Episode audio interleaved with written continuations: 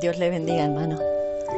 Recuerdo una historia que, que escuché en el que había una guapa joven con, con una gran cicatriz sobre su, sobre su brazo. Entonces se acercó una persona y le dijo, ay, qué pena una, una muchacha tan bella y con esas cicatrices. Y se lo comentaron a ella, ¿no? A esta muchacha. Y, le dijeron, qué pena, ¿no? ¿Qué, ¿Qué te pasó? Entonces le dijo, pues, cuando yo era pequeña, me, fui al agua a bañarme y vino, me atacó un tiburón y jaló, jaló de mi mano, me mordió en mi brazo y, mi madre que lo vio desde lejos salió corriendo sin importarle que ella misma eh, corría peligro para salvarme, para no, no permitir que, que, el tiburón me llevara. Entonces, a base de, de jalar y jalar, el tiburón se dio por vencido y se marchó. Pero claro, las cicatrices quedaron. Entonces decía ella, pero cuando yo miro la cicatriz, no me recuerdo que fue ah, por causa de, del tiburón y eso me apene, sino que estas cicatrices que yo veo, cuando yo las miro, yo me recuerdo de, de cuánto me, me ama mi madre que, no le importó incluso eh, arriesgar su vida por salvarme a mí de las garras de, del tiburón, ¿verdad? Y, pensaba, en, pensaba en, esta, en esta historia, ¿verdad? Y, y verdaderamente en nuestras vidas tenemos multitud de cicatrices, tanto en nuestro cuerpo, de, golpes y, caídas que nos hemos dado en la niñez. Yo tengo, por ejemplo, la barba que me caí de pequeña y siendo pequeña aún me recuerdo, ¿no? Que me tuvieron que poner puntos y te vas mirando a, las cicatrices en tu cuerpo y te vas relatando tu, tu vida, ¿no? Y, también así también ocurre con, las cicatrices del alma, ¿verdad? De las cosas que, enfrentamos a lo largo de nuestra vida, circunstancias dolorosas, que, de alguna manera cuando estamos pasando el proceso eh, nos resistimos a, afrontarlo porque verdaderamente nos causa dolor, nos causa pena, nos causa malestar, nos causa llanto.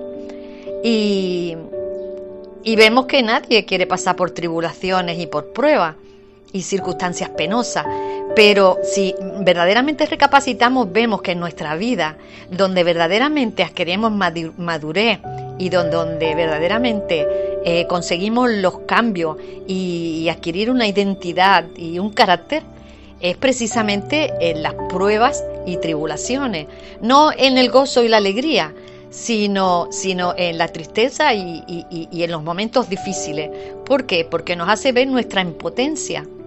Al creyente, por ejemplo, a mí me hace ver la impotencia que a veces me encuentro en una circunstancia y me ayuda a comprender que, estoy simplemente en manos de Dios, que Dios es el único que puede echarme un cable porque eh, las circunstancias me, superan. Entonces, en relación con que nosotros afrontamos la prueba y la tribulación, ¿verdad? Eh, va a ser aprovechar esa circunstancia negativa en nuestras vidas y dolorosa, ¿verdad? La vamos a aprovechar para verdaderamente eh, sabemos que va a producir un cambio y una madurez en nuestras vidas. Entonces, qué bueno que cuando estemos pasando por circunstancias penosas mm, que nadie queremos, que nadie queremos, que queremos ser felices y no tener problemas, pero que así no es la vida, así no es la vida. Entonces, qué bueno que recordemos, ¿verdad?, eh, que, ¿qué podremos aprender? ¿Qué podremos aprender de esas circunstancias? Eh, las cicatrices del alma y las cicatrices del corazón no, nos enseña de los procesos que hemos, que hemos tenido a lo largo de nuestra vida, pero también mirando atrás vemos cuánto, cuánto hemos cambiado, ¿no? cuánto hemos madurado y cuánto nos hemos afirmado también en Dios. No sé si a ti te, ocurre eso, pero me supongo que, a ti te pasa igual, ¿verdad?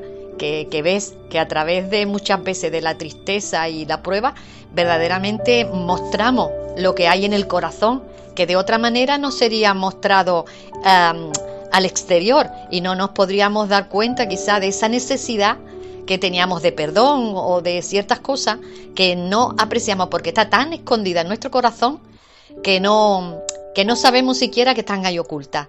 Pero el Señor en su misericordia, ¿verdad? ¿verdad? De la manera que Él le parece, eh, Él eh, nos muestra nuestra condición, ¿verdad? Porque siempre lo que busca de nosotros es eh, que seamos mejores. hermano, Dios te bendiga.